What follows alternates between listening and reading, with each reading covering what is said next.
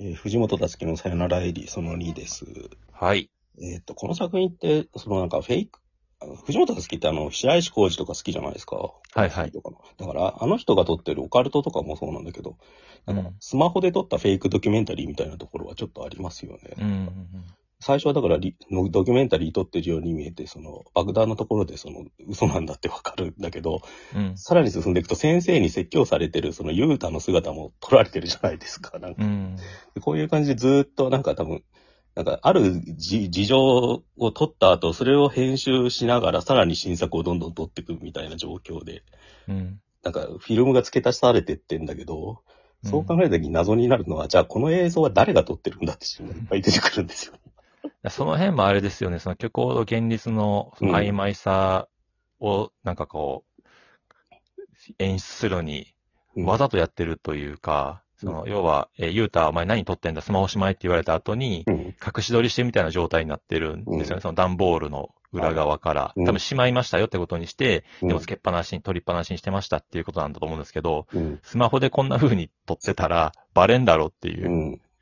これがフェイクなのか、リアルなのかっていうのはちょっとわからないっていうところも、まあ、ああえての演出なのかなっフてェイいクドう。キュメンタリーって結局、誰が撮ってるんだこの映像はって問題が必ず出てきちゃうんだよね。なんかうん。一人称のゆえに、なんか。うん。で、それもなんかこれはずーっとそれが、 その謎が出てくるっていうさ、なんか、うん。で、面白くて。うんうんあと、ちょっと、この流れで触れときたいのがさ、最初の、うん。なんか、最初のゆうたが誕生日を祝われてる時に、うんなんか、僕です、この間中学生になりましたって言った後に、ゆうゆうた12歳って書いてあるっていうさ、なんか、そうそう、そう、俺も思ったんですよ。うん。あれっていうさ、うん 中学生、中1だとしたら13歳うんうんです。よね。小6じゃないのっていうさ、なんか。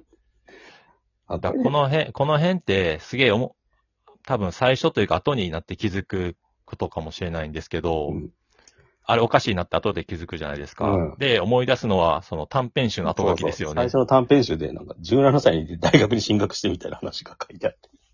えーっていうか、あの、時系列を読み取っていくと、うんまあ震災が2011年の3月じゃないですか。で、その時にどうのこうの、で、この時に何歳でと、高校生とか、大学で受験でとか、よく、つ も合わせると、17歳で大学に入ってることになるんですよね。うんうんうんだそれはおかしいから、これはご表記で、18歳でっていうことの、間違って17って書いたのかなみたいなことを一回、ここで話したじゃないですうかん。で、ツイートにも俺書いたんですけど、あ。直してないですよ今回だ今回これまた読んで思ったのは、結局ああいう後書きとかでもフィクション入れたいのかなって 思いました、わざファンタとジーをも。一つまみってやつか。そうそうそうそう。だ自分自身も結局そういう風に従ってんだなとうん思って、うん、そういう人なんだなっていうのは思いましたけど。うんもしくはお母さんの認知が歪んでて12歳だと思い込んでる可能性はありますよ ね。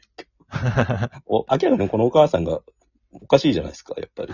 ゆ病んでるというか、うん、ちょっとマケマさんを思わせる髪型なんで、なんか、同じ女優さんが演じてんのかなとか思っちゃうんだけ ど、スターシステム。うん、スターシステムで、やっぱ、うん。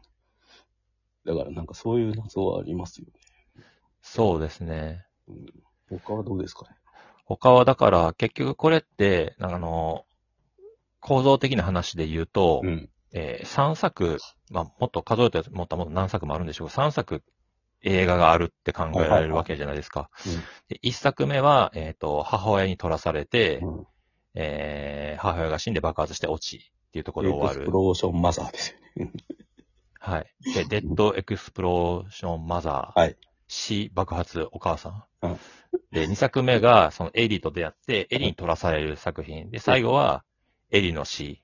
はい、で、終わって、で、また体育館で上映して、ぶち泣かされて終わる。うんうんうんで、これが2作目ですよね。その、うんこの、この2作目は1作目も含めてそ、うで、1作目の内幕も含めて、うんうん。その続きの2作目があはっての2作目ですね。うん。感動で、的3作目は、その1作目、一作目と2作目の内容と、で、2作目のその、えー、家庭か、その辺も含めた上で、うんうんラストの爆発落ちまで含めての3作目。うんうんっていう構造になってて、一作目の、その、なんていうかし、あの、集合図で言うと、一作目を含む二作目、にうん一作目二作目を含む三作目みたいな、そういう図形。形 DVD になにるさよならエリって書いてあるから、こうんの2回目に上映したのがさよならエリなんだろうねと思う。うん。でもその後も延々と編集してるっていうさ。うん。なんか、上映しながら上書きされてく、編集されて内容が変わってく映画っていう本来だったらありえないものを見せられてんだよね。だから。で、そう、だから、結局、その、途中で、お父さんが、やっうん、エディに対して映画作るのやめてくれないかって言い出して、うんうん。でも、はい、カットっつって映画でしたってなるじゃないですか。うんで、前編にわたって、これ映画が現実なのかわからない、うまあん。そもそも漫画なんですけど、っていうことを意図的に作っていて、で最初の、ユータ12歳っていうのも、まあ、そそういう、その、うん。のろしを上げたっていう意味もあんのかなっていうのはうん。思いましたね。わざとそれをやってて、だから、藤本達樹時空の中では年齢が一個ずれてるのかもしれないですよね。うん。ずーっとこれをやりかねる。で、えっと、ネット読んでて、うん最初の方のツイッターの反応だけちょっと見てたんですけど、はい。その、俺は違うと思うんですけど、最後出てきた、年取ったユータはい。がお父さんじゃないかっていう話に見てる人がいてて、で、うんそれお父さんだとすれば、要はエリが実際に亡くなる前に、うんもう取ってたっはていはい。いうことにしてるっていううん。で、で、俺は、い一回読んだときに、最初に読んだときに、あの、ゆうた、年取ったゆうた出てきたときに、はいもう前のページに戻ってお父さんの造形確かめたんですよ。うん。やっぱ俺別人にしか見えないんですよね。うんうんうん。うん。俺はだから別人だっていうふうに解釈してるんですけど、はいはい。だそういう感じで、やっぱフェイクとリアルが入り混じってるという、わわはいはいはいわざと分かりづらくしてて、でもそれは作中で語られてるんですよね。うんうん。あの、ユータの一作目の映画を見たエリが、私にはなんか心地よい混乱だったみた いな、言ってたじゃないですか。うん。海外にしろって話ですよね、本当に。セそルフう。コメンタリーばっかりしてる。だそういうのがあると、結構、あの、なんていうか、カタルシスを味わいづらくなうんるエンターテイメント性を据えるんですよね。うん。うん。まあなんかそれは別に意図してて、本人がそう作りたかったから仕方ないのかもしれないですけど、でもなんか多分、あれですよね、本当に、あえてお父さんかっていうふうにはいはいはい。思わせる作りにしてるんですよね、きっとね。俺は高校生家族のお父さんにそっくりだなと思ったんですよね。最後にユータのカットが。。それはわかんないですけどうん。あ、ナイマさん言ってたのは、エリと、エリの友達のあ、女の子。はいはいはい。のカチューシャ造形が似てる女の子。うんうんななんかあれってさ、普通の漫画だったらやっぱもっと書き分けすると思うんですよ。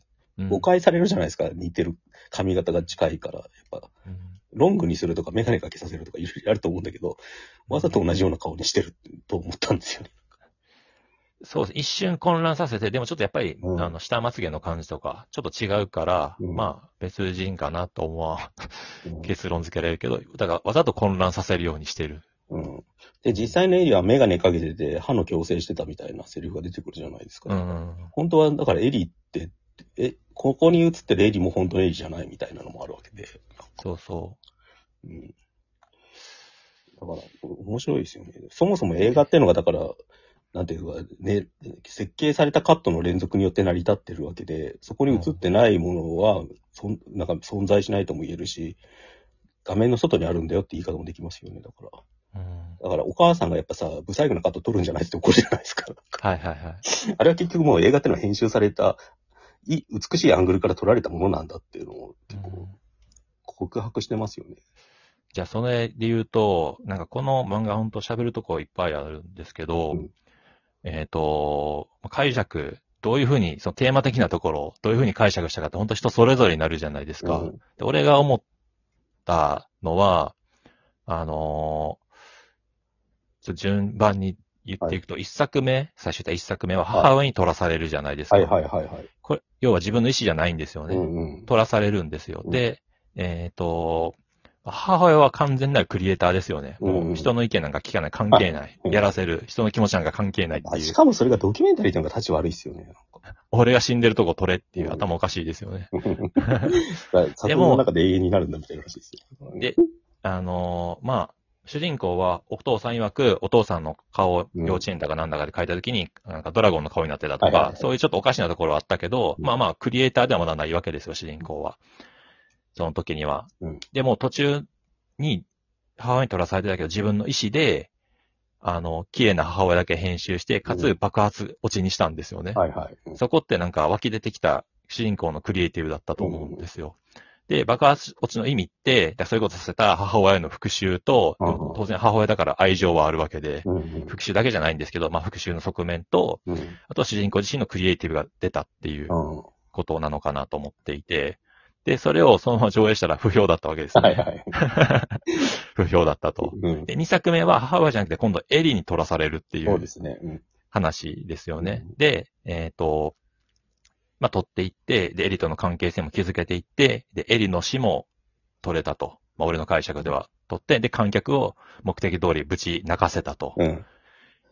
で、これでもハッピーエンドかなと思いきや、でも、主人公は納得しなかったんですよそうね。そうそう。うんで、ずっと編集を繰り返したんですよ。これは多分観客からしてもなんでだろうっていう感じでうん読んで、読み進めていってると思ったところだと思うんですけど、うんで、3作目は、その、え1作目と2作目の内容を盛り込んだものだったんですけど、うん。えーこれはもう自発的に作り続けてきたものうんじゃないですか。うんで、ラストで一応まあ休憩室だったんだっていうエリと再会するんだけど、うん。まあ要は綾波みたいなもんで、はい。過去の記憶は引き継いでいない。はい。体だけは一緒みたいな。んだから、厳密に言うとエリではないんですよね。うん。で、繰り返し、あの、何回か作品の中でも言葉と出てきたと思うんですけど、その映画ってその思い出したいように思い出すものっていう。はい。